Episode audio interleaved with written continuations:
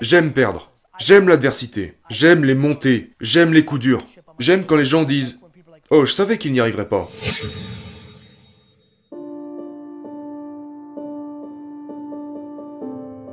Penses-tu que c'est juste la nature humaine Ou que nous nous sommes simplement ramollis?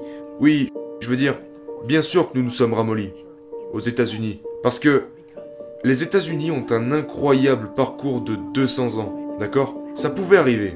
Tu sais donc, en tant que culture, je ne peux pas parler des gens qui vivent genre, tu sais, dans les rivières amazoniennes. Je ne peux pas parler pour les gens qui vivent en Biélorussie. Mais les Américains ont une culture de confort.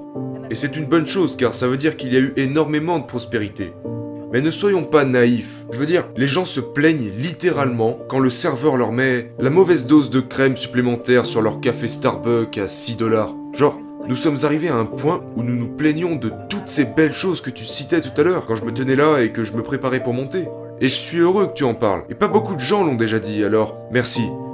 Mon manque d'intérêt à me plaindre est tellement élevé.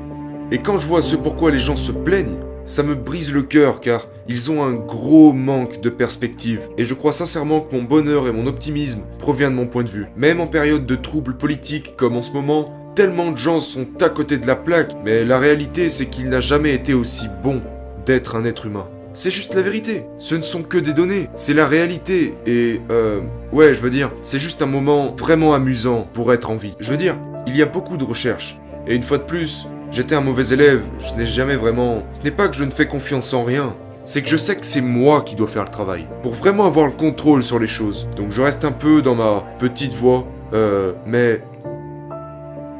Être un bourreau du travail exige beaucoup de pression, et le travail acharné est un comportement appris. Je le vois, avec mon équipe. Il y a des gens qui entrent dans mon... J'ai pu le voir avec les milliers d'employés que j'ai eus. Je veux dire, plus ils sont proches de moi, plus il travaille dur. Et je suis comme, ah ah. Et donc j'ai vraiment l'impression d'avoir appris le travail acharné en ayant regardé mes parents. Et donc, c'est pourquoi je parle tellement d'efficacité. Parce que c'est l'une des choses sur laquelle les gens peuvent s'ajuster s'adapter. Je regarde les gens donner des conseils complètement basés sur le talent naturel et l'ADN et je me dis, genre, regarde, j'ai ça. Je peux lancer un ballon de football tous les jours pendant 9 heures par jour. Mais je ne suis simplement pas construit pour être sportivement au plus haut niveau.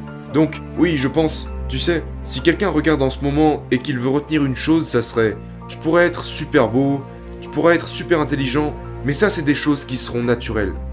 Et puis, il y a les choses que vous pouvez réellement contrôler.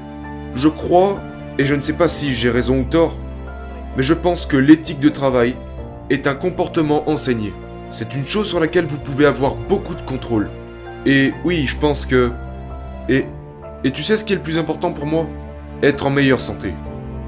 J'avais 38 ans et ça ne m'est pas venu naturellement. Ça ne m'est pas venu naturellement du tout et je déteste le sport. Je le déteste en ce moment. Je déteste ça. Je n'aime pas ça et je n'ai pas envie d'en faire. Mais je... Mais je sais que c'est important.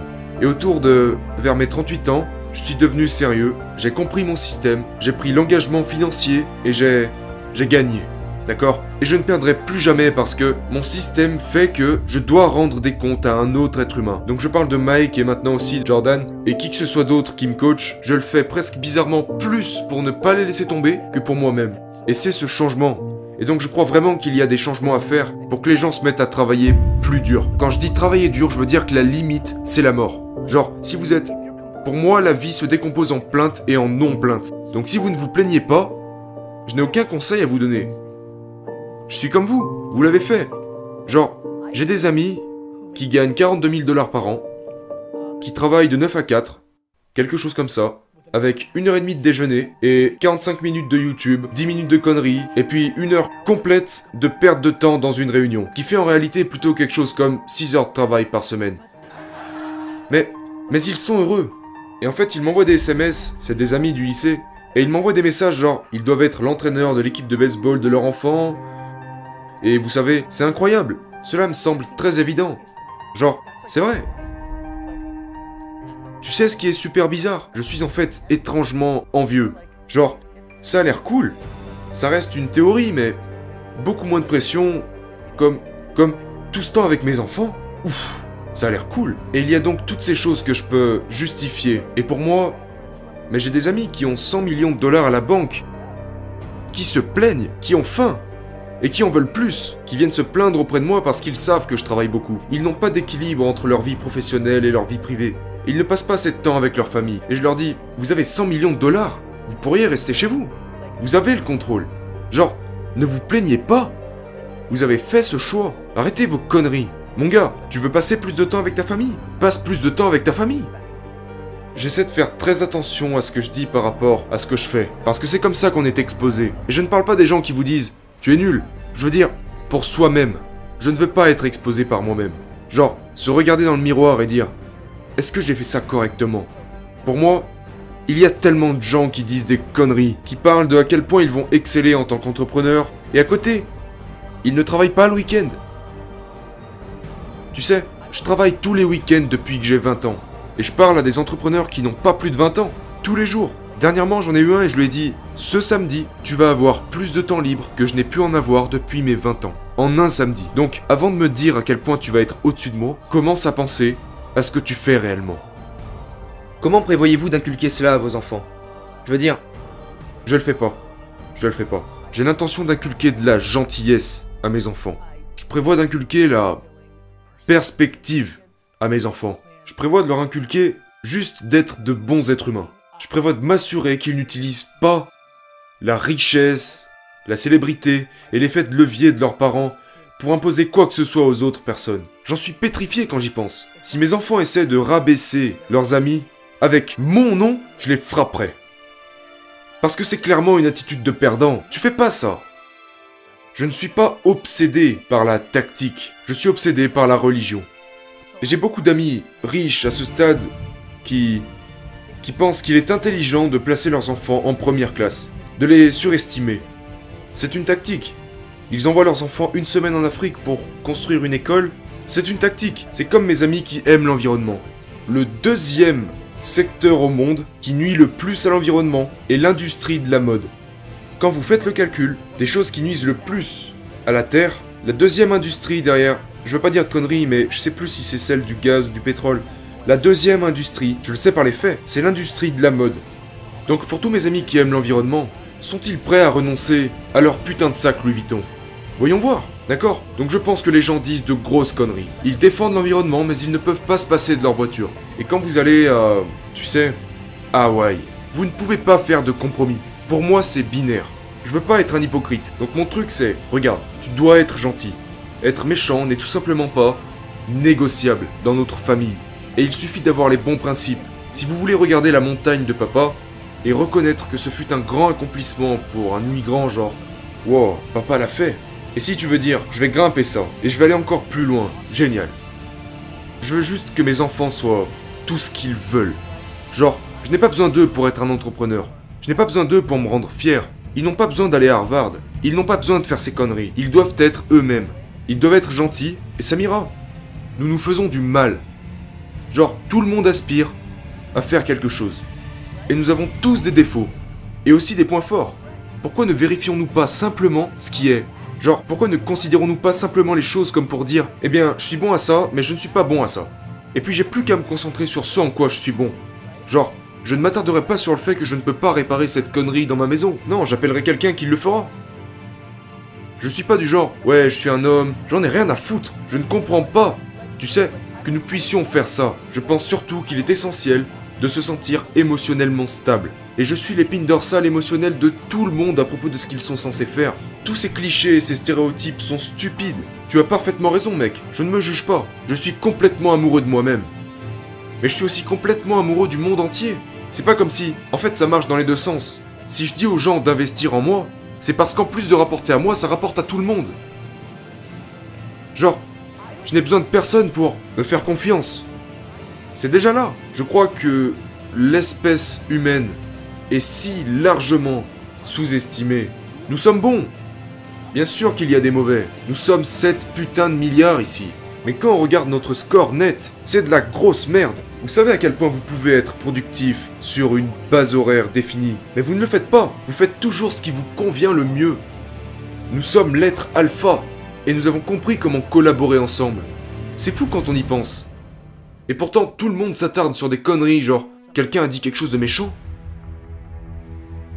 Pour moi, c'est juste binaire. Genre, à moins que ce soit un coup mortel. Je dis bien mortel. Pour moi et les 10 personnes qui me sont le plus proches, je m'en tape. Tout le reste est vraiment secondaire, mon gars.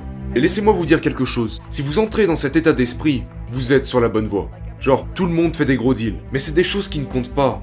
C'est une perspective. Tu sais, mon égoïsme provient de mon altruisme. Parce que c'est ce qui fait que je me sens bien. Je le vois avec ma mère. Ma mère est l'épicentre de chaque personne dans sa vie. Sa belle-sœur, ses cousins, ses tantes, genre, tout le monde va vers elle. C'est sa zone de confort. Moi aussi. C'est ma zone de confort. J'aime ça. Genre, je déteste quand les gens me demandent que puis-je faire pour vous? Je réponds, rien du tout.